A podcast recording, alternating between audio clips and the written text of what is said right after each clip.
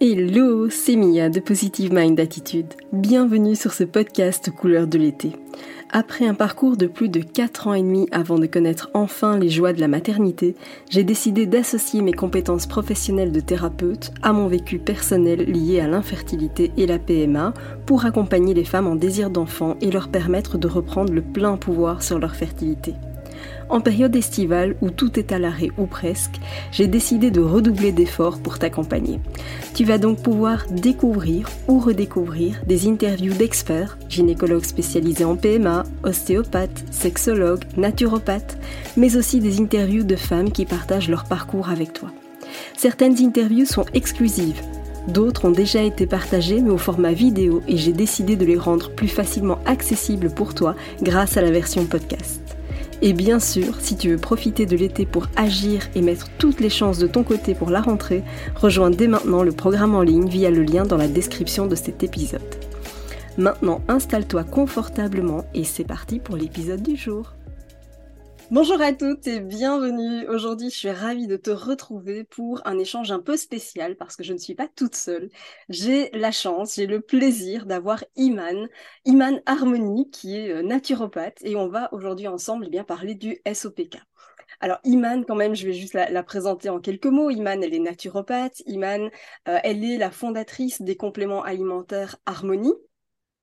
Ces compléments alimentaires, au départ, Iman les a conçus parce que euh, elle est naturopathe, parce qu'elle-même a été atteinte du syndrome des ovaires polykystiques et qu'elle a cherché une solution pour y remédier.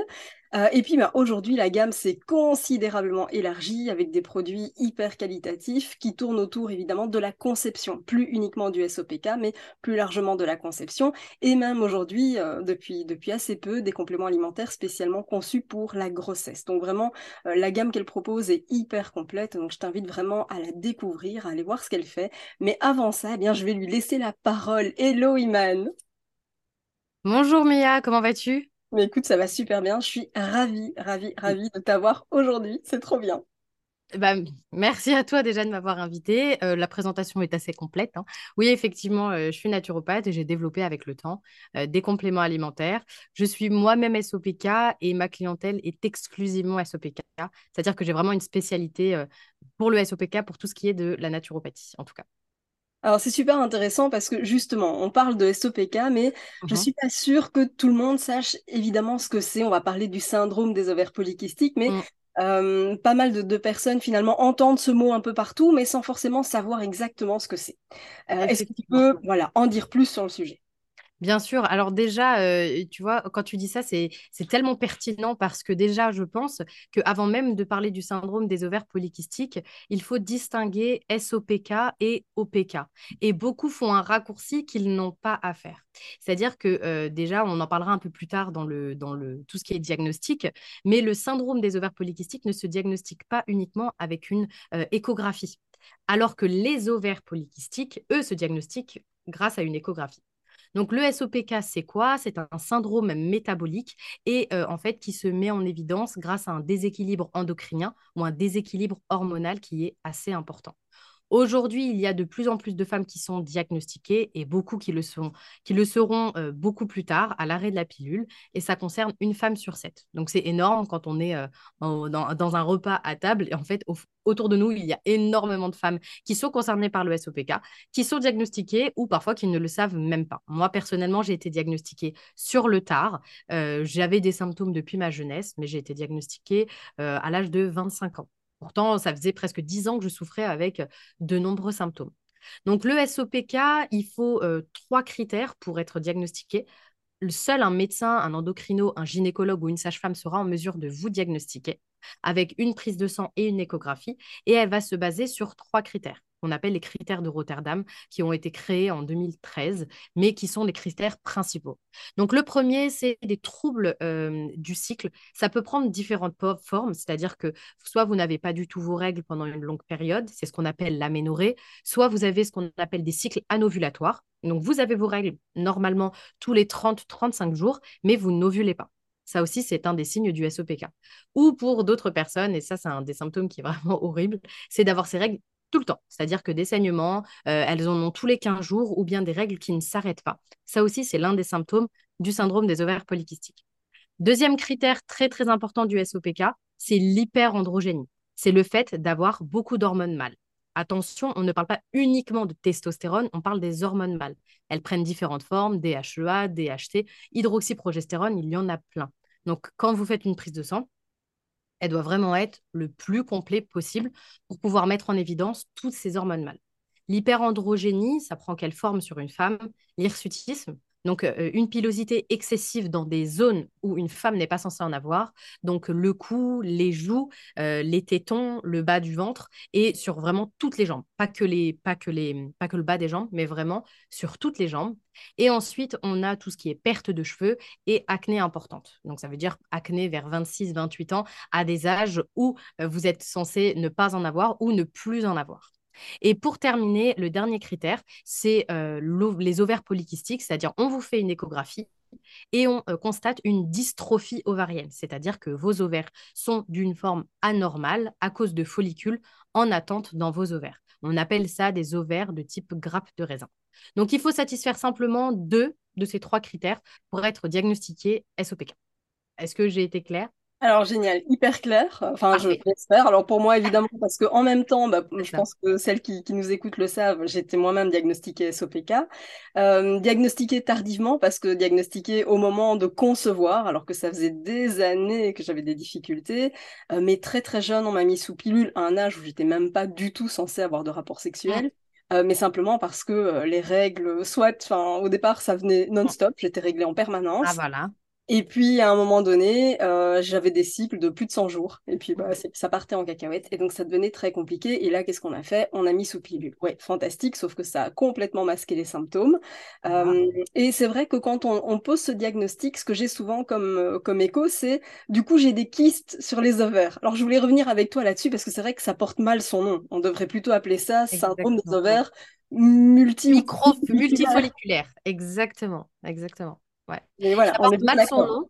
Et justement, aux États-Unis, en ce moment, il y a une espèce de, euh, il y a une, il y a une espèce de volonté de la part des médecins de modifier le nom et de pas, euh, et de ne plus appeler la pathologie euh, le SOPK, sachant qu'elle a un nom beaucoup plus complexe. Je crois que c'est la maladie de Liechtenstein, elle a un nom un peu bizarroïde, mais en clair, il vous souhaiterait changer le nom SOPK ou PCOS par un nom qui n'intègre pas le mot kyste, puisqu'aujourd'hui, on peut dire avec certitude que ce ne sont pas des kystes aux ovaires, mais plus des follicules, en fait, qui n'arrivent pas à maturité et donc qui restent en attente d'une ovulation qui n'arrive jamais. Et vu que ce sont des cycles, euh, c'est plusieurs cycles qui vont euh, ne pas donner lieu à une ovulation. Donc, on va avoir plusieurs follicules et donc plusieurs ovules en attente qui vont se développer au fur et à mesure et donc donner ces ovaires polykystiques. Moins il y a de cycles, plus les ovaires polykystiques sont importants et plus on a de follicules en attente dans les ovaires.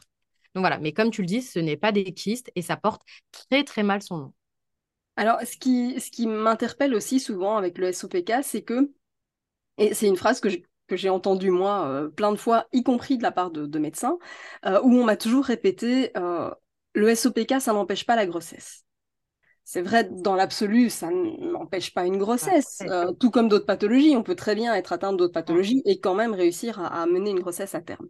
Mais ça la complique quand même vachement, pour deux raisons. La première, c'est déjà quand tu as des cycles de plus de 100 jours, bah, voilà, tu as vachement moins de chances sur une année de, mettre en route. Tu en as trois, et encore faut-il que dans tes cycles de 100 jours, tu es ovulé.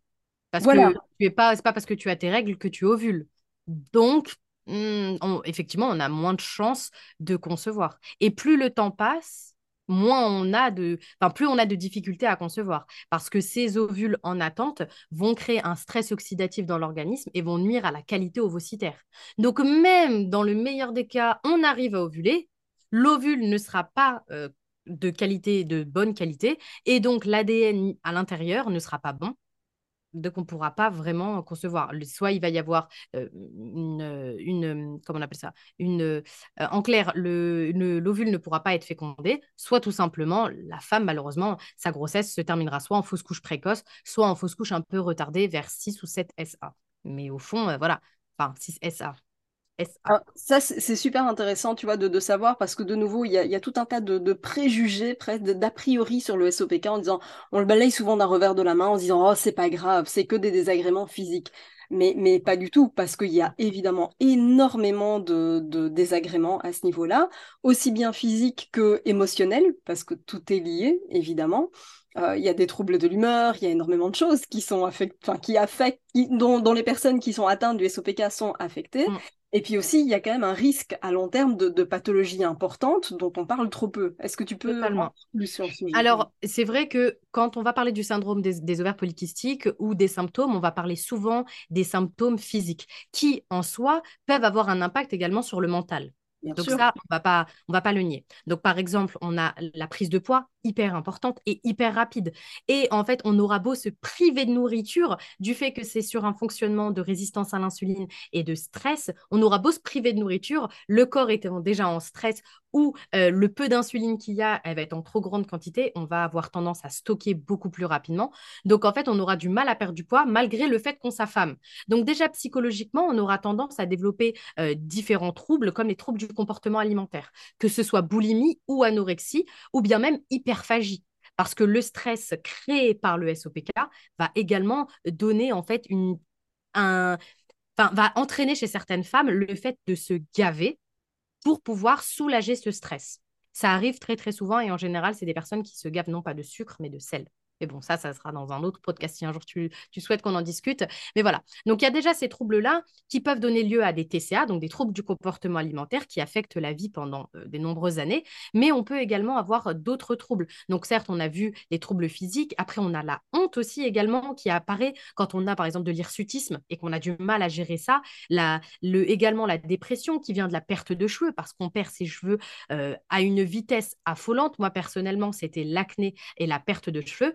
Et j'ai commencé à développer une, euh, une honte d'aller à l'extérieur, la peur d'aller à l'extérieur, de faire face aux gens qui me regardent, qui regardent mes cheveux, qui regardent mes, mes boutons, surtout en trop grosse quantité. Et au bout d'un moment, j'ai perdu confiance en moi. Et au-delà de ça, on a tout ce qui est dépression, qui provient justement de tous ces dérèglements hormonaux, de ce déséquilibre, euh, et aussi des carences, parce que la dépression, le, le sentiment de dépression qu'on a avec le syndrome des ovaires polykystiques. Donc certes, on peut être diagnostiqué dépressif par un, par un médecin, je suis tout à fait d'accord, mais il y a également un autre phénomène qui provient du SOPK et en particulier du manque de progestérone qui s'appelle, c'est, j'appelle dans mon livre justement, je parle de mélancolie.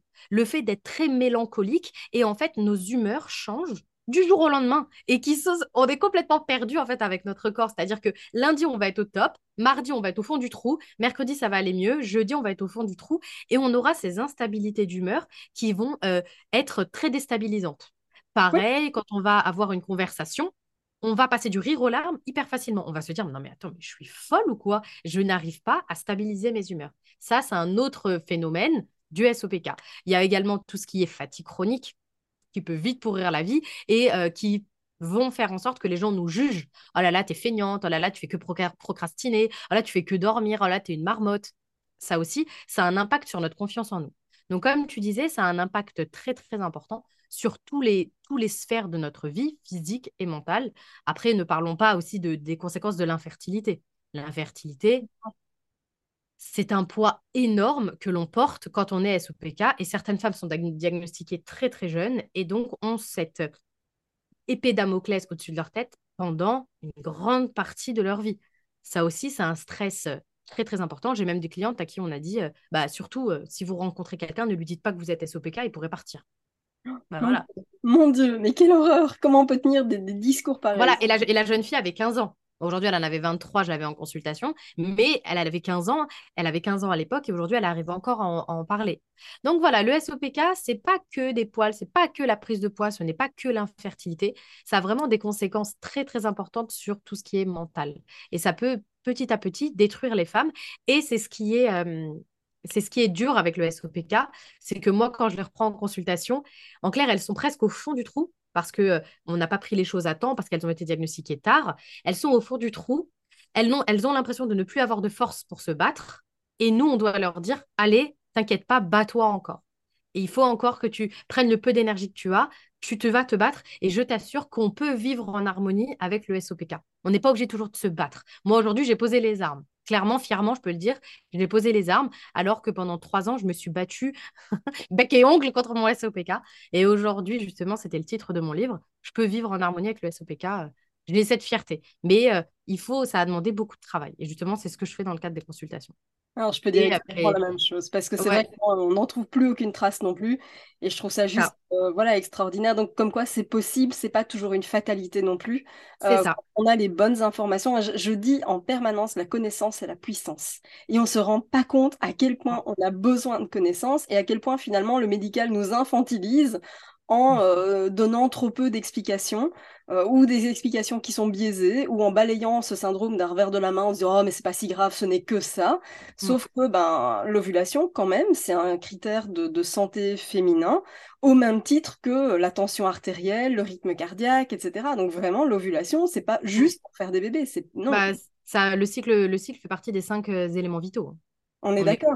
On, est obligé, on est obligé de l'avoir. et ça a des conséquences, surtout, comme je disais, conséquences sur l'ostéoporose, cancer de, cancer de l'odomètre. Et même, au, après, bon, peut-être que, voilà, on peut peut-être pas dire ça tout le temps, mais au fond, on se demande, est-ce que l'hormonothérapie dont on fait preuve quand on est atteint du syndrome des ovaires polykystiques, puisqu'on nous bourre de, d'hormones, dès le plus jeune âge. Moi, par exemple, on m'a donné des traitements assez forts étant plus jeune, comme Androcure, associé à des pilules. J'ai collectionné les pilules. J'ai pris quand même Androcure, qui est un traitement très, très lourd, euh, sachant qu'en plus, on peut y ajouter à ça la metformine, on peut ajouter à ça euh, euh Roaccutane. Aujourd'hui, il y en a qui ont 23 ans et qui se retrouvent avec une collection de médicaments comme si elles en avaient 80. Et on se dit, toute cette hormonothérapie, plus tard, n'aura-t-elle pas de conséquences sur les cancers, cancer du sein, cancer de l'utérus on peut se poser la question également sur notre santé à long terme du fait de notre exposition en tant qu'SOPK à toutes ces hormones. Après, aujourd'hui, il n'y a, aucune étude qui a été faite, donc on ne peut pas dire avec certitude que ça a un impact, mais on peut, on peut garder ça dans le coin de notre tête. Oui, tu sais, même quand elles le sont faites, n'oublions pas que celles qui financent, ça reste des laboratoires pharmaceutiques pour la plupart. Donc euh, voilà. je, voilà. mets les pieds dans le plat parce qu'il il faut appeler un chat un chat, il faut oser dire ce qui est. Euh, et c'est d'ailleurs euh, l'une des raisons qui m'amène à pousser ce podcast, c'est que sur d'autres plateformes, on, est souvent censuré par le politiquement correct, ne l'oublions mm. pas. Euh, il faut, il faut le dire. Voilà. Alors, je ne dis pas que tous les labos œuvrent dans, dans ce sens, mais je dis quand même que la grande majorité sponsorise les, études et que du coup, il faut aussi que ça aille en leur faveur. Hein, on peut mm. le comme on ah bah oui, vu le prix des études, si ça va pas en ta faveur, c'est du gâchis d'argent, c'est clair et net. Voilà. Donc, euh, en tout cas, ce que je trouve dommage, quelle que soit euh, la, position qu'on peut avoir par rapport à, ce sujet, c'est de se dire que dès le plus jeune âge, on est bourré de médicaments. Totalement. Et dire alors que si on ne le traite pas, on est voué à prendre des médicaments toute sa vie.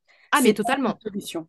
C'est pas une solution. Totalement, totalement. Surtout que c'est ce que je disais hier avec une cliente, hier ou avant-hier.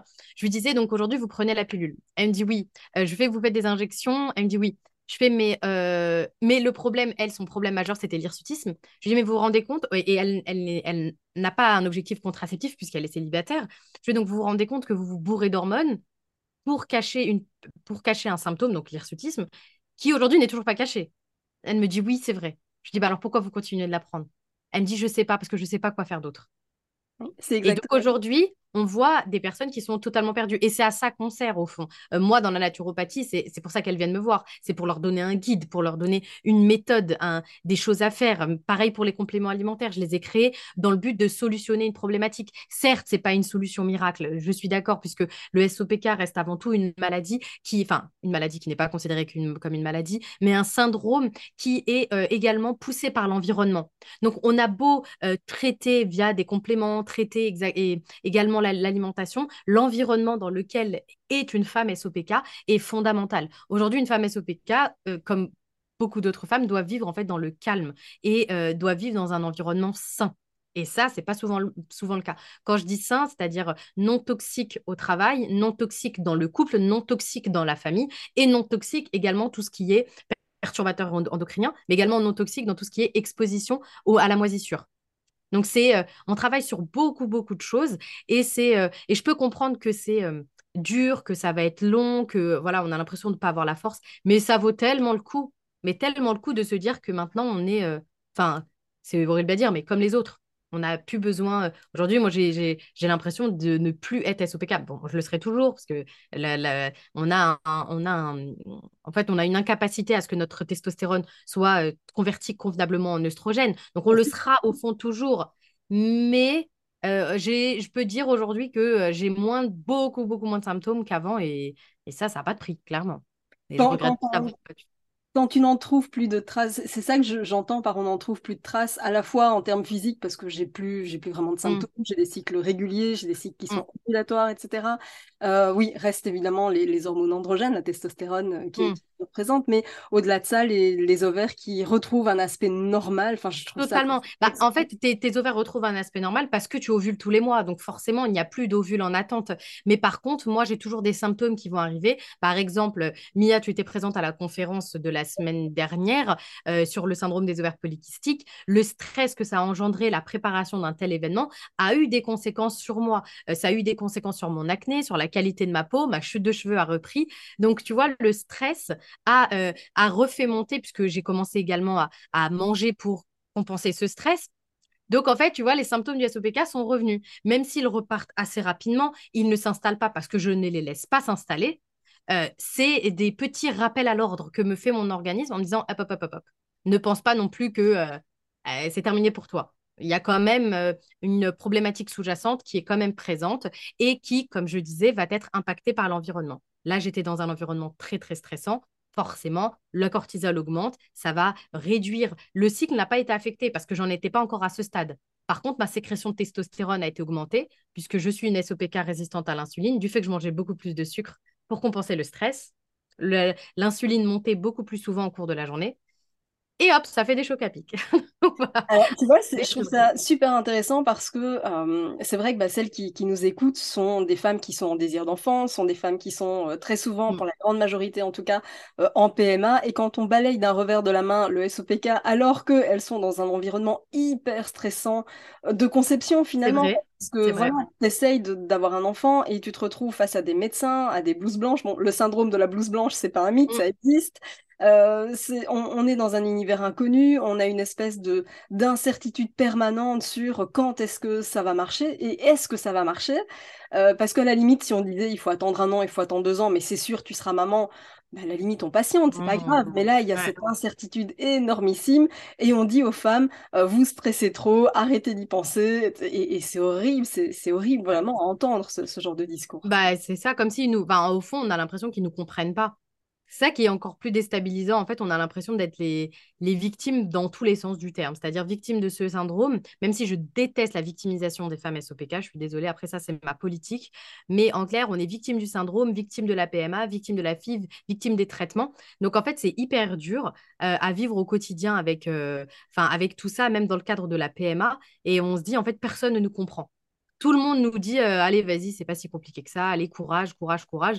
au bout d'un moment, on n'en a plus de courage. Et c'est pour ça que beaucoup après tombent en dépression. Parce que la PMA, c'est pas tout rose non plus. Quand on est refusé de partout à cause du poids ou parce qu'on est refusé de partout euh, pour X ou Y raison, euh, c'est en fait, on a l'impression que c'est notre espoir qui tombe, dans aux, oubliettes. Donc c'est horrible également. Non, là, c'est sincèrement, c'est dur aujourd'hui d'être une femme SOPK et en particulier dans le cadre du parcours PMA. C'est vraiment très compliqué. Je trouve, ça, je trouve ça effectivement hyper dur parce que c'est la double peine, tu vois. Il y a, il y a ces IMC qui sont euh, donc euh, l'indice de masse corporelle, hein, qui, voilà, en certains centres ont une politique assez stricte par rapport à ça. Euh, et en fait, en gros, le, seul remède, c'est perdre du poids. Et on ne donne pas de conseils sur Ok, mais comment? Parce que c'est vrai que tu le disais tout à l'heure, quand tu as une résistance à l'insuline, bon courage pour perdre du poids. Tu peux priver, tu peux ne pas manger. Mm. Est-ce que tu ne perdras pas un gramme pour autant? Bah, c'est ça, en fait, il faut savoir comment perdre du poids avec le syndrome des ovaires polykystiques. Mais clairement, euh, je suis également, j'étais également résistante à l'insuline. Je sais à quel point c'est difficile parce que on nous demande, euh, ben, pour, faire, pour baisser l'insuline, on nous demande de dire non ou de réduire notre consommation d'aliments du quotidien qu'on consomme tous. Et donc, c'est changer totalement sa façon de manger. Et clairement, là, on a l'impression de se priver. Euh, il, faut, il faut revoir totalement son alimentation. C'est très compliqué et il faut être face à une nutritionniste qui sait de quoi, euh, à quoi correspond le SOPK et qui sait exactement traiter la résistance à l'insuline. Elle doit vous traiter quand vous êtes euh, résistante à l'insuline et que vous avez un test OMA qui prouve que vous êtes résistante à l'insuline. C'est une prise de sang que vous faites en laboratoire.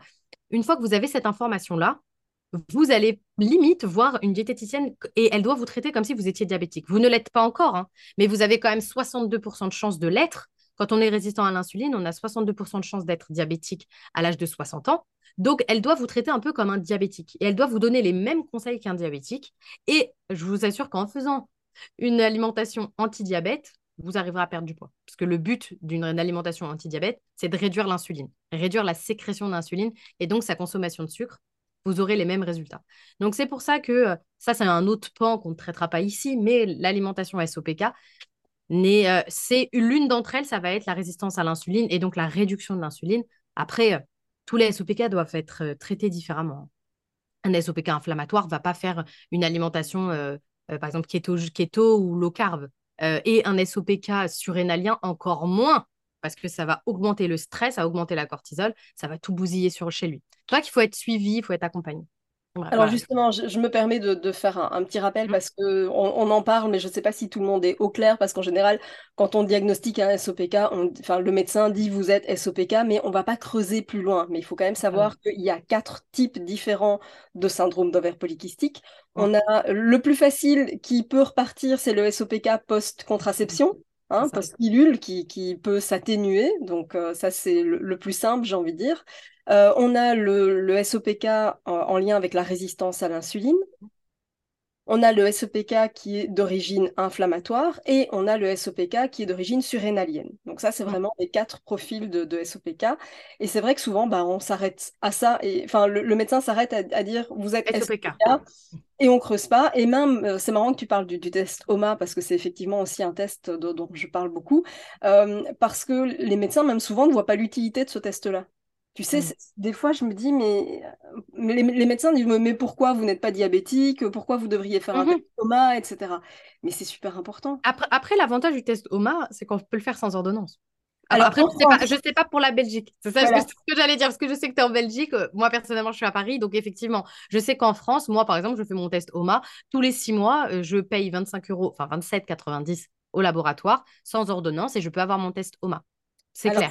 Après, effectivement, Effectivement, ce n'est pas le cas dans tous les pays. En tout cas, pour les personnes qui nous écoutent et qui vivent en France, sachez que vous n'avez pas besoin d'une prescription, que vous pouvez tout simplement y aller euh, et vous aurez les résultats. Soit vous êtes dans la norme et c'est parfait, soit vous êtes au-dessus et vous êtes résistante à l'insuline. Vous avez votre réponse. Et plus ce chiffre est grand, plus vous êtes résistante à l'insuline. Et plus ce chiffre est très grand, plus vous, plus vous vous dirigez euh, lentement mais simplement vers le diabète. Donc attention, prenez-le à la, prenez-le sérieusement ce test parce que vraiment, lorsqu'on comprend qu'on est résistante à l'insuline, on voit les choses totalement différemment. C'est ça qui bloque vos règles, c'est ça qui bloque votre perte de poids et c'est surtout ça qui fait en sorte que vos FIV et tous les traitements Clomid ne fonctionnent pas. Parce que ça va, avoir, un impact non négligeable sur la qualité ovocitaire et sur la réponse de l'organisme aux injections. Donc vraiment, la, clé la clé pour ces femmes SOPK, c'est quand même 62% d'entre elles qui sont résistantes à l'insuline. La clé est là. Et c'est pas si compliqué que ça. En fait, on en fait, euh, beaucoup se plaignent sur les réseaux sociaux euh, de tout ce qui est SOPK. Je suis OK, ça je comprends, c'est dur le SOPK, mais donnez-nous des solutions. OK, parce que c'est cool de dire ah là là, machin, j'ai pas mes règles. Je suis tout à fait d'accord. Mais par contre, donnez-nous des solutions. Et pour ces SOPK, pour 60% d'entre nous, la solution, elle est là. Vous réduisez votre consommation de sucre. Pour certains, comme en Inde par exemple, on ne parle pas de SOPK, on parle de diabète des ovaires. C'est pas pour rien. C'est pas pour rien. Le, le sucre, c'est le nerf de la guerre dans le SOPK. Il y, a des, compléments alimentaires et des plantes qui peuvent vous aider en ce sens. Ne vous dites pas Oh mon Dieu, je pourrais jamais arrêter le sucre. C'est vrai, parce qu'on est obsédé par la nourriture quand on est résistante à l'insuline. Personnellement, moi, c'était une source, pardon, c'était une source de stress de ne pas savoir où est-ce que j'allais manger, qu'est-ce que j'allais manger. Maintenant, je m'en carre le coquillard, clairement. Mais il y a des plantes et il y a des vitamines qui vous aideront. Je peux en donner, Mia, ou pas? Oui, bien sûr. Très bien. Donc, par exemple, pour quelqu'un qui est résistant à l'insuline, vous pouvez partir sur de l'inositol. C'est le complément alimentaire phare euh, du SOPK. Je ne vous parle pas ici de mes compléments alimentaires à moi. Euh, vous pouvez venir voir sur le site, mais je vous parle des compléments en général. Donc, vous avez l'inositol qui est très bien pour sensibiliser l'insuline. La vitamine D également qui est très très importante pour vous permettre à la fois donc de rééquilibrer vos hormones, mais également de réduire cette résistance à l'insuline. Et l'inflammation. Et bien sûr, et l'inflammation, ça c'est vrai. Ensuite, on termine par les plantes. Donc ça, on a les plantes et les épices de type berberine, cannelle, ginema sylvestre, chrompicolinate, donc ça c'est des minéraux, qui vont vous permettre également de vous aider à mieux gérer la résistance à l'insuline. Mais attention, c'est pas je mange McDo, mais je prends du chrome, je prends de la, euh, du ginema sylvestre ou je prends euh, de la, de la berberine et j'améliore les choses. Non, il faut également que l'alimentation soit faite en conscience. D'accord? C'est pas, on se. Logiquement, également, on va pas se mentir, au bout de un mois, un mois et demi, avec ce, cet ensemble de vitamines, vous verrez une réduction très très importante des pulsions sucrées. Vous allez être beaucoup moins enclin à aller chercher du sucre et ça, ça vous aide énormément à perdre du poids et à, et à faire des choix euh, plus conscients dans votre alimentation au quotidien. Donc voilà, là on parle vraiment que du SOPK euh, résistant à l'insuline, mais euh, vous inquiétez pas, on n'oublie pas les autres. Hein. Les autres aussi, elles ont besoin, elles ont besoin de vitamines. Et euh, il faut aussi prendre en considération que vous n'êtes pas forcément résistante à l'insuline. D'accord? Vous pouvez être SOPK surrénalien, vous pouvez être SOPK inflammatoire et vous pouvez combiner les trois. Ça, c'est ça c'est la petite tambouille aussi qui fait que vous êtes un peu des trois. Voilà. Bon, alors, je trouve ça génial, euh, génialissime. Et alors, tu prêches une convaincue, Iman, parce que je ne suis pas non plus euh, fan de la victimisation. J'entends que tout ce parcours est juste horrible. Et on le sait. On, le sait. En plus, à titre je l'ai vécu quatre ans et demi, donc je peux dire à quel point c'est dur. Et en même temps, euh, le, fait d'être là-dedans, si, si, on reste uniquement au stade de victimisation, ça va pas être cool, mais finalement, c'est pas ça qui va aider. Donc vraiment, soyez, quand je dis soyez actrice, c'est ça aussi. Alors, c'est pas pousser toutes les portes dans n'importe quel sens. C'est clair mettre en place, j'ai presque envie de dire, une, stratégie avec une approche globale où on fait les choses dans le bon ordre. Euh, c'est vraiment primordial de travailler sur tous ces axes-là parce que, comme tu le dis, euh, je prends des compléments, mais à côté de ça, je mange McDo. Euh, non, ça va pas. pareil, je vais en PMA, mais finalement, de mon côté, je ne fais rien de plus. C'est faire en avant, deux en arrière. Bah, c'est ce qu'on dit. Là je, là, je te coupe juste deux secondes parce qu'il y a une phrase de Albert Einstein qui me revient. faire toujours la même chose en pensant avoir un résultat différent, c'est la définition même de la folie.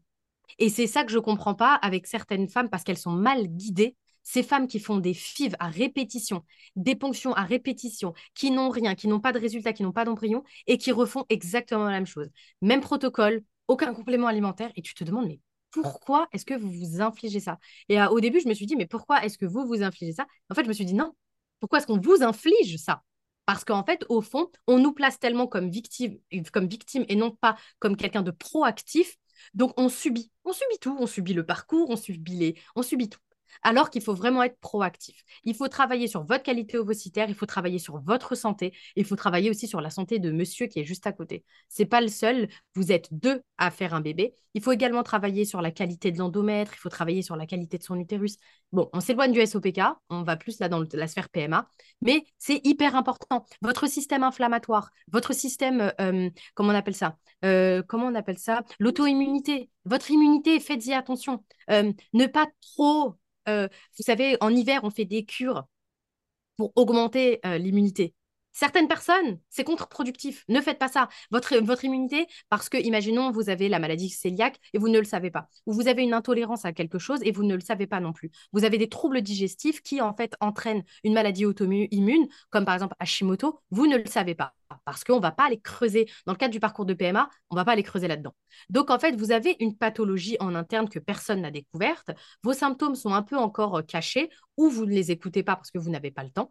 Euh, et ça va, en fait, engendrer euh, une, des problématiques auto-immunes qui vont avoir un impact sur l'implantation de l'embryon dans l'endomètre. Et tout ça, personne n'en parle alors que c'est fondamental. Donc, c'est pour ça que... On va avoir l'implantation, mais elle ne va pas tenir. C'est ça. Ou parfois même pas l'implantation, parce que ça reste un ADN, un ADN étranger. Il y a votre ADN à vous, certes, mais il y a aussi l'ADN à votre mari. Et parfois, le système inflammatoire ou le système euh, immunitaire, il est tellement en, suractivé, d'où la matrice lab. Ça sert, à, ça sert à ça, la matrice lab. Ou le typage lymphocytaire. Oui, voilà, ou tout ça, exactement. Et c'est là, en fait, qu'on va voir qu'il euh, il va falloir faire des traitements pour réduire l'immunité pour que la personne puisse accepter l'embryon. Et ça, en fait, ça va prendre des années, hein, parce qu'on ne le fait pas tout de suite. Hein. Tous ces examens-là. Ah, parfois, on ne le fait pas du tout. Hein. Il faut vraiment. Euh, totalement. totalement. Après, il faut avoir, en France, je sais qu'à partir d'un certain nombre d'échecs et d'implantations sur, par exemple, des embryons blastocytes, ils vont euh, vous le proposer. Bon, par contre, c'est payant, ça coûte 500 euros, mais ils vont vous le proposer. Et donc, ça peut vous donner des, clés. Alors, je trouve ça extraordinaire parce que c'est vrai que si tu savais le nombre de femmes que j'accompagne qui sont en suractivité immunitaire, c'est juste énormissime. Mais c'est normal. Je ne suis pas surprise. Voilà, c'est tout à fait normal vu le contexte dans lequel on vit. Euh, Exactement. Ça, c'est une évidence. Et en même temps, ce que je reproche parfois, c'est le manque d'informations parce qu'il faut pleurer pour pouvoir faire le Matrice Lab, parce que certains partent même du principe que comme c'est pas remboursé, on ne propose pas. Oui, mais du coup, on n'avance pas non plus.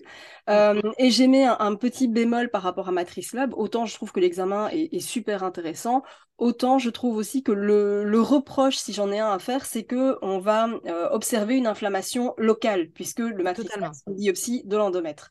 Mais peut-être que l'inflammation, elle vient ailleurs. Oh, euh, elle vient, elle vient d'un autre endroit et, et on va pas forcément toujours creuser et en tout cas malheureusement les centres PMA ne creusent pas suffisamment. Mm. Euh, alors on va dire ça. Ah, parce qu'en France ça coûte, enfin en France, je pense que dans tous les pays ça coûte cher et les gens oublient que c'est un business qui est payé par la sécurité sociale. Donc en fait c'est ça, le but, c'est pas non plus de faire un énorme trou dans la sécu. Donc en fait, on va, euh, va pas chercher. Et c'est pour ça que beaucoup vont à l'étranger parce qu'au fond, ils payent. Par exemple, ils vont en Espagne, en Italie ou en République tchèque. Ils vont ailleurs. Il y a des recherches qui sont. Euh, en fait, sincèrement, moi, je suis toujours choquée de toutes ces femmes qui vont en PMA à l'étranger et qui me ramènent leur dossier pré-ponction. Ah, je suis fière de ça. Je me dis, waouh, la différence entre les études qui sont faites en France parce que ça coûte cher et parce que la sécurité sociale ne peut plus le permettre, et euh, par rapport à un dossier qui est fait en Espagne dans le cadre d'une ponction, alors que c'est même, la même chose dans le cadre, ils vont faire une ponction, ils vont faire une ponction, et pourtant, les recherches qui sont faites simplement en circulation sanguine, c'est fondamental la circulation sanguine. Ça, c'est obligé pour pouvoir avoir des ovules de qualité. C'est obligé pour que l'embryon puisse s'implanter et que l'endomètre soit de qualité. Et pourtant, on ne fait pas ces recherches-là. Non, la mutation du gène MTHFR, personne ne l'a fait. Personne ne l'a fait. Et pourtant, euh, et, même, euh, alors parfois, à force d'insister, ils finissent par la faire, mais ils sont pas capables de l'interpréter. Ça, j'ai quand même assez souvent. Hein, voilà, on m'envoie le truc en me disant euh, j'ai reçu l'info, mais le médecin n'a pas su me dire ce que c'était. Mm. Mutation hétérozygote, ça me semble pas si compliqué que ça à comprendre. Bref, euh, alors c'est une certitude et en même temps, je trouve que c'est se voiler la face parce que oui, les examens coûtent cher, mais en même temps, les fécondations coûtent horriblement cher et mhm. on pourrait en faire moins si on le faisait mieux. Euh, je rappelle quand même qu'on a droit en France que à quatre tentatives, donc c'est pas non plus un chiffre euh, énormissime. On en a un peu ah, plus. on, a, le droit encore, hein. enfin attends, on a le droit si la commission accepte. Oui, voilà. maintenant, moi, j'ai des clientes qui en ont fait plus deux et qui n'ont plus le droit parce que la commission euh, du centre de PMA a refusé. Donc, euh, au fond, on a le droit à quatre. C'est biaisé. Enfin, c'est vraiment injuste.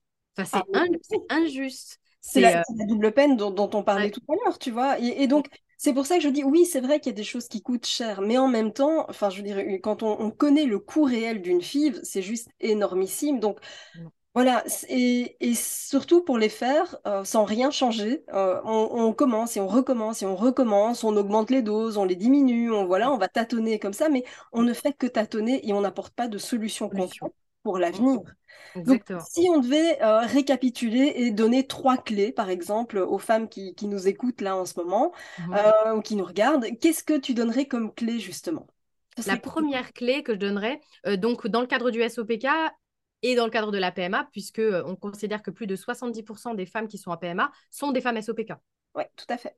Donc quand même, on fait partie, euh, on remplit les bancs euh, de, de la PMA. Après, attention, ça ne veut pas dire qu'on est obligatoirement obligé d'aller en PMA. C'est tout simplement qu'aujourd'hui, beaucoup de gynécologues euh, ne connaissent pas, enfin, ne, ne connaissent pas, pardon, ne savent pas gérer cette pathologie parce qu'aujourd'hui, il n'y a pas de spécialité euh, SOPK.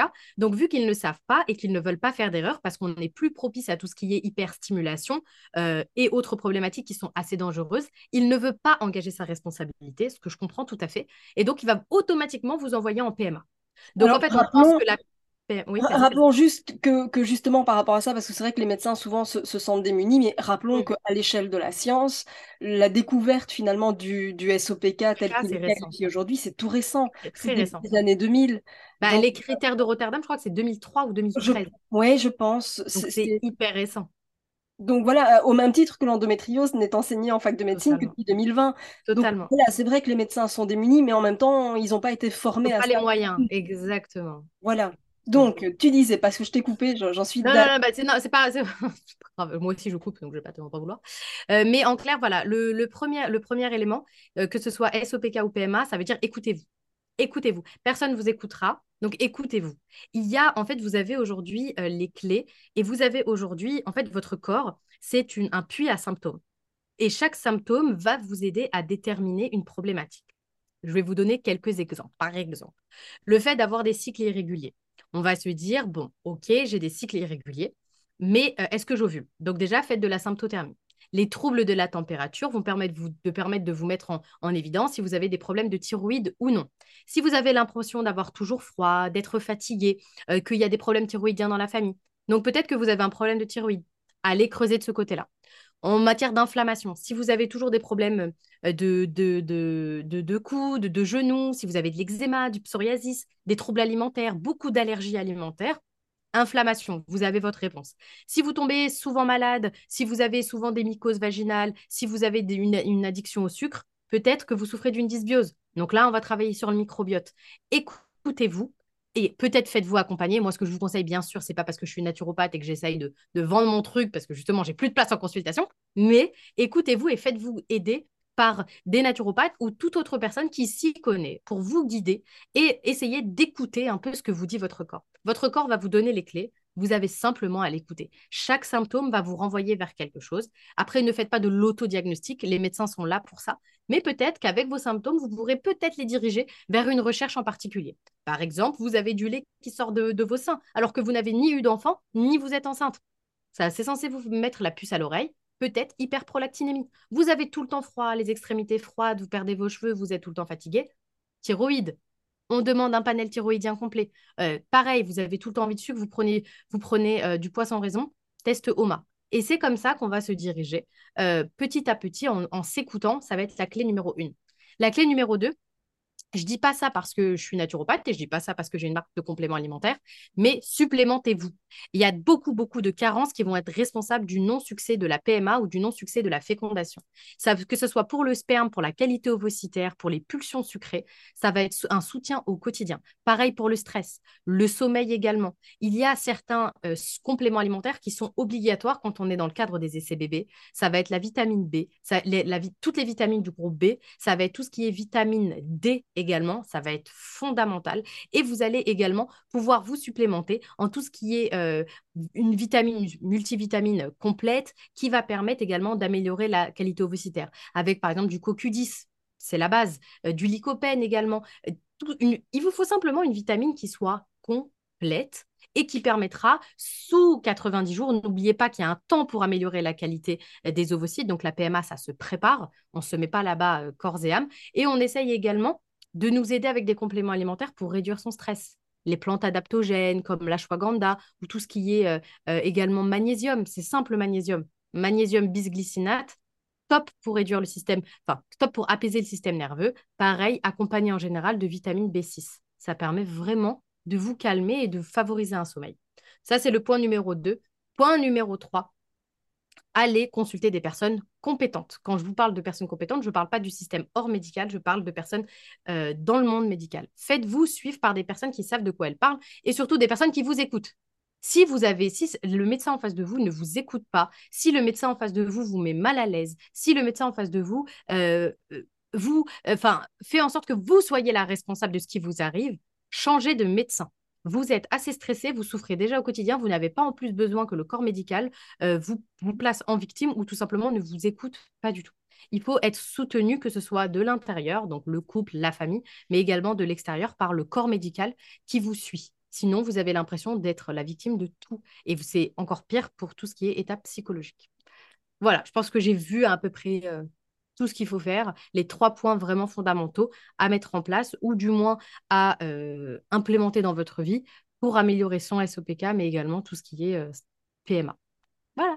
Je, plus sois, merci infiniment, Iman. Avec grand, grand plaisir.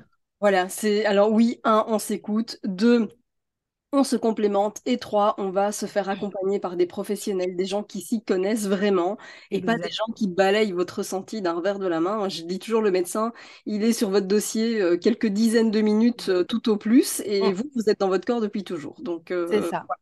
On peut pas. Et, et essayez également de, de consulter euh, des naturopathes euh, compétentes. Pas forcément moi, parce que ça serait de la prétention de vous dire venez me consulter. Mais moi, je sais qu'en consultation, j'ai beaucoup de filles qui me disent Ouais, c'est dingue, on m'a jamais posé cette question. Ou c'est vrai que maintenant que vous me le dites, il y a ça. Et en fait, euh, vu que quelqu'un pendant une heure et demie va creuser, creuser, creuser votre santé, ça va pouvoir peut-être mettre en évidence des problématiques que vous, vous n'avez pas vues ou mettre des liens entre différents, entre différents problèmes. Tu sais, il y a, quelques temps de, ça, j'ai euh, une personne au sein de mon programme de coaching éclosion euh, qui, vient et donc tu sais dans, l'appel de, démarrage, eh bien je, je pose tout un tas de questions de manière à, l'orienter sur euh, voilà quoi faire, euh, etc. Et puis je, sors évidemment du, contexte uniquement euh, de comment dire de conception d'enfant. Et donc je lui pose des questions sur sa santé en général. Et puis elle en vient à me parler d'une inflammation qu'elle a eue, qui était une névrite. Et en mmh. fait, tout est lié. Euh, alors déjà, petite astuce, tous les mots qui se terminent en it, c'est il y a un contexte inflammatoire. Et en fait, elle cumule... L'arthrite, euh, Voilà, tout ce qui est arthrite, arthrite, cystite, endométrite, enfin voilà, il y a plein de choses. Mais parfois, c'est vrai que c'est tellement éloigné de l'utérus qu'on ne pense pas à faire le lien.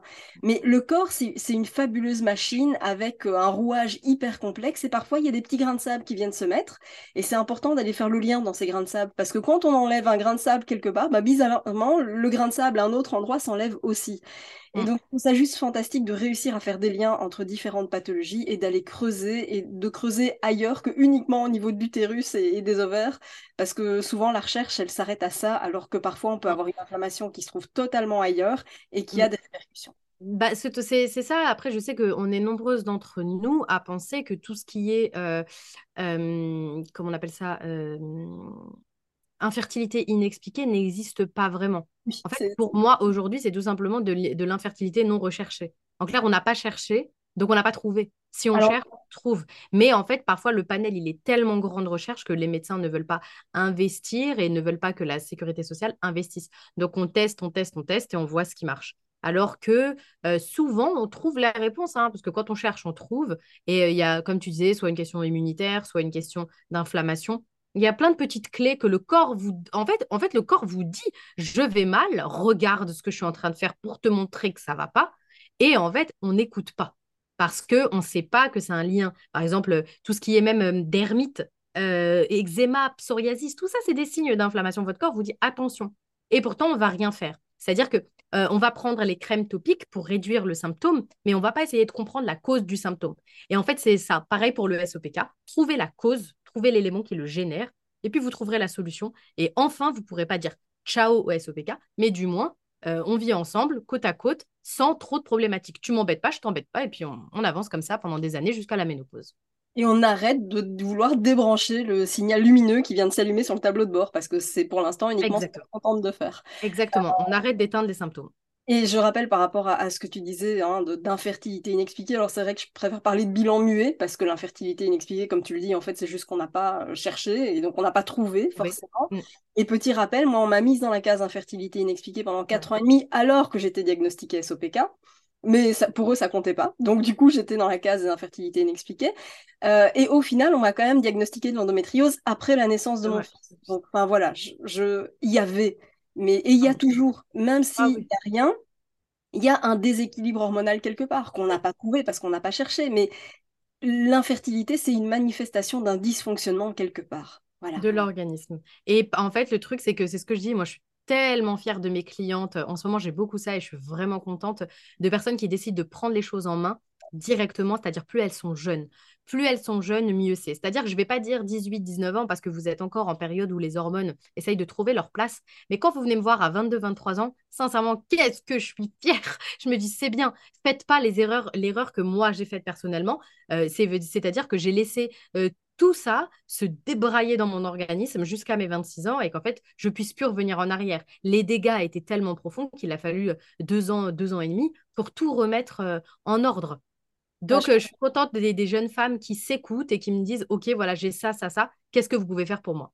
Et qui me disent, OK, maintenant, je ne veux plus prendre la pilule. Il y a d'autres moyens de contraception, hein, clairement. Euh, par exemple, vous pouvez poser un stérilet, même si ça augmente l'inflammation. Ça sera, sincèrement, ça fera moins de dégâts, clairement, que la pilule. Donc, prenez des, des, contraceptifs qui ne vont pas euh, avoir un impact sur vos hormones, histoire que vous puissiez les réguler. Comme ça, le jour où vous trouvez votre conjoint ou votre conjointe et que vous souhaitez avoir un enfant, eh ben bim, ça arrive beaucoup plus rapidement que prévu, SOPK ou pas. Aujourd'hui, moi, mon fils, j'ai mis euh, un an et demi, presque deux pour l'avoir. Ma fille, euh, je dis deux semaines, mais c'est pas vrai, un mois pour l'avoir. En fait, premier cycle d'essai, première réussite. Pourtant, je suis toujours SOPK. Je l'étais pour mon fils, je l'étais pour ma fille mais euh, SOPK beaucoup mieux géré la deuxième fois que la première fois.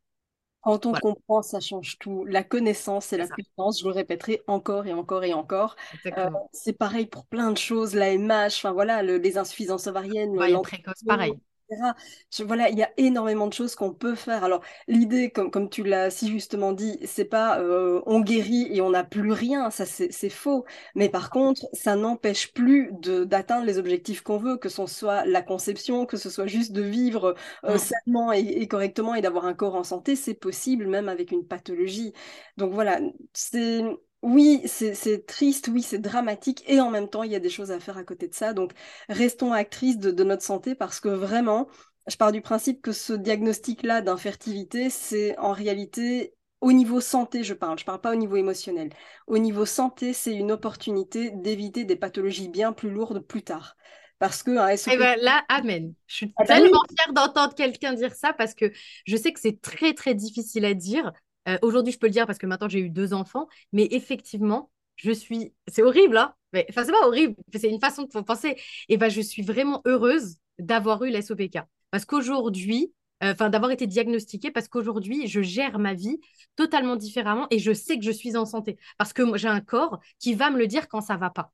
Et, je suis tellement. Et c'est une, aubaine, oh, vraiment. Je sais que c'est très particulier. Les gens, ils doivent me regarder avec un sourcil parce qu'elles, elles sont dans une étape où elles font le. Justement, elles sont dans les. Tu sais, euh, tu nous avais parlé justement à la conférence, les étapes du diagnostic. Moi, aujourd'hui, je suis sortie de tout ça. Je suis en accord avec mon SOPK et aujourd'hui, je remercie cette phase de ma vie. Même dans mon couple, ça a été une bénédiction, même si ça a été extrêmement dur. Avant même qu'on ait un enfant, on a créé une équipe, moi et mon mari, qui a été hyper bénéfique une fois qu'on a eu notre enfant. C'est euh, euh, et en fin de compte, je me rends compte que mon fils est arrivé pile au bon moment quand c'était le bon moment. Et euh, même en termes de santé, j'ai pas eu de diabète gestationnel, tout ça parce que je me suis cassé la tête pendant plusieurs mois avant pour réduire ma résistance à l'insuline. Donc ma grossesse s'est extrêmement bien passée. C'est comme tu dis, c'est une il faut en fait voir les choses d'un autre angle et la positivité. Et c'est pour ça que bah, ton compte exactement montre ça, qu'il faut être hyper positif et accepter. Et même si c'est très très difficile, aujourd'hui moi je me fais lyncher à dire ça. Comment vous pouvez dire ça alors que je souffre? Mais j'ai souffert, j'ai été à votre place et maintenant je vous montre que c'est possible. On arrête de se poser en victime, on prend les choses en main, on devient proactive, on se dit ok ça y est maintenant j'arrête et je reprends les mains les, en choses, je reprends les choses en main euh, le plus rapidement possible pour pouvoir sortir de cette vie de tourment. C'est ce que je dis, on est jeune, et c'est ce que je disais la dernière fois, la, ménopause ça va arriver d'ici 25 ans, vous ne méritez pas de souffrir encore pendant 25 ans. Je suis désolée. Après c'est chacun gère sa vie comme il le souhaite, mais si vous gérez votre SOPK, vous avez 25 ans devant vous d'une vie tout à fait normale, une vie de couple normal. Aussi, parce que la libido, c'est important. Et quand on a l'SOPK, on sait que la, vie, la libido, euh, elle, est, partie en vacances, elle est loin. Alors que... Et renforcée quand on est en PMA, hein, où on est dans le sexe utile. Mmh, totalement, dans le sexe forcé ou dans le sexe interdit. je te rejoins à du 3000%. Et encore une fois, je sais que c'est dur émotionnellement. Euh, et en fait, on n'a pas le choix. Quand on est confronté à l'infertilité, ben, on mmh. y est, point barre. Et donc, on a deux options. Et soit on se laisse effondrer par cette infertilité, soit on accepte cette infertilité et on décide d'en faire quelque chose. Personnellement, j'ai choisi cette deuxième option. Iman, tu as choisi cette deuxième option? Les femmes qui rejoignent le programme de coaching éclosion et le programme d'accompagnement en ligne choisissent cette deuxième option. Voilà, c'est une question de positionnement et il y en a qui rejoignent, comment dire, ce, positionnement sans rejoindre pour autant les programmes. Hein. C'est parce que... Ah, voilà, exactement. Vous avez besoin de personne. Hein. Vous avez besoin de personne. Nous, on est là pour que ça aille plus vite parce que on, on, a, on a fait, on a été à votre place et on a fait des erreurs. Donc, on ne fait en sorte que vous évitiez ce type d'erreur. Donc, ça va plus vite. Voilà, euh, oui, exactement, en plus. Mais en clair, euh, c'est ça, c'est simplement le but de vous montrer un chemin qui est beaucoup plus facile et beaucoup plus rapide. Mais effectivement que vous pouvez le faire toute seule. moi, je l'ai fait personnellement toute seule. Euh, donc, certes, ça m'a pris deux ans, je l'ai fait toute seule, Mais aujourd'hui, j'en suis fière. J'ai combattu, euh, j'ai gagné, et puis voilà, c'est tant, c'est tant mieux. Mais comme tu dis, on ne veut pas non plus. Enfin, moi, personnellement, je n'ai pas pour intention de vous dire Oh, c'est pas grave, c'est rien. Ou voilà, le but, c'est pas de vous dire ça. C'est quelque chose. Ça peut avoir de graves conséquences. Mais le fait de se poser en victime ne vous fera pas évoluer, n'améliorera pas les choses. Et donc, en fait, vous serez toujours une victime. Et le pire, c'est que d'ici quelques années, vous serez une victime malade de pathologies beaucoup plus graves, avec lesquelles vous ne pourrez pas revenir en arrière. Vous voyez, si par exemple un cancer de l'endomètre se développe, si l'ostéoporose arrive à un stade incontrôlable, enfin ça, vous ne pourrez pas revenir en arrière. Alors que le SOPK, exactement, euh, euh, on peut revenir en arrière avec le SOPK, mais avec toutes les autres pathologies, c'est pas possible. Donc c'est pour ça qu'en fait, c'est le wake-up call qu'on essaye de vous donner sans non plus essayer de euh, balayer vos sentiments. C'est simplement, il faut le voir comme un, élément motivant pour vous dire, OK, maintenant, tu fais le deuil. Ça, Mia l'explique très très bien. Il y a différentes phases que moi, je ne connais pas, mais que Mia explique très bien. Mais en clair, voilà, vous passez ces phases-là et ensuite, vous décidez de vous faire accompagner. Moi, mes clientes, elles ont décidé de se faire accompagner vu qu'elles prennent rendez-vous.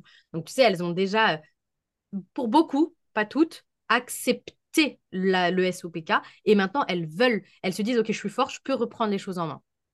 Et là, on peut travailler, et là, on peut guider, et là, vous pouvez trouver des solutions et changer votre vie. C'est pas une question de marketing. Hein. Beaucoup nous disent oui, ça vend du rêve. Ça vend pas de rêve. Tu bosses pas, t'as pas de résultat. Hein. Ça vend pas de rêve. Hein. clairement, euh, c'est une réalité parce qu'il faut se battre pour avoir des résultats, mais vous aurez des résultats à la fin et vous, et vous serez fiers de vous, clairement. Voilà, j'arrête de baragouiner, mais voilà, c'est ça le principe agir pour ne plus subir. Je crois que c'est vraiment euh, le mot de la fin. Hein, J'aime bien ça. Agir pour ne plus subir. exactement. Exactement ça. Merci infiniment, Iman, en tout cas. Avec grand, grand plaisir. Tu sais que j'adore ton travail et on a la même façon de penser euh, sur beaucoup, beaucoup de choses. Donc, euh, c'est plaisant de pouvoir parler comme ça librement du SOPK. Et j'espère que toutes les personnes qui écouteront ce podcast se diront OK, dans leur voiture ou dans leur salle de bain, ok, ça y est, esprit warrior, esprit combattante, et non pas esprit, oh là là, j'ai les SOPK, tu te rends pas compte de ce que je vis moi. Personne s'en rendra compte. Personne. Personne vous comprendra comme vous comprenez, ou personne vous comprendra comme les autres SOPK vous comprendront, parce qu'on vit toute la même chose. Donc, battez-vous et vous arriverez à, vos, à vos, aux résultats souhaités. Et je pense que c'est ce qui fait notre force, c'est d'être passé par là et, d'avoir su ce que c'était, parce que du coup, on comprend aussi cette difficulté, on comprend cette douleur. Merci infiniment. Alors, bien sûr que euh, sous cette vidéo ou sous ce podcast, euh, ça dépend de la plateforme sur laquelle vous allez euh, nous écouter ou nous regarder, vous allez retrouver toutes les informations pour découvrir Iman, pour suivre ce qu'elle fait, pour découvrir sa gamme de compléments aussi, qui est juste, mais mmh. ultra qualitative, vraiment. Ouais. et je dis pas ça pour lui faire plaisir, hein, parce qu'avant que je recommande quelque chose, j'en fais beaucoup. et moi, je dis pas ça parce que je l'ai créé, mais euh, on fait des produits euh, incroyables. Sincèrement, on, va, on a juste à regarder les avis. Forcément, comme on disait, on vend pas de magie, ça marche pas sur tout le monde. Mais en tout cas, s'il y a derrière tout ce qui est, euh, vous changez beaucoup de choses dans votre environnement et vous vous aidez des compléments, vous verrez, vous verrez la différence. C'est Sincèrement, c'est ah, ça fait du bien de pouvoir se dire que c'est pas une solution, mais c'est un, guide qui peut beaucoup, beaucoup aider et soulager aussi les SOPK. Et enfin, ça change ah non, ça change tout, vraiment. Donc, je vais vous mettre tous les liens euh, en description de cette vidéo, en description de, cet épisode.